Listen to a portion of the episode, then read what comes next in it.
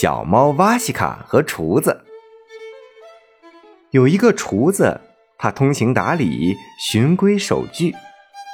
有一天，他要到小酒馆参加亲戚的葬礼。为了不让老鼠偷吃厨房的食物，他就把小猫瓦西卡放进了厨房守着。没想到，等厨师回来，就看到了地上散落着馅儿饼的碎片。而小猫瓦西卡正躲在醋坛子后面啃着烤鸡。哦，你这个馋嘴的小混蛋！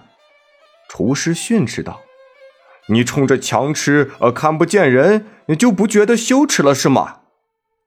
瓦西卡没有理他，挪了挪地方，继续啃着烤鸡。怎么能这样呢？你以前是个诚实的猫，呃，是个谦逊的好榜样，而现在你可真可耻！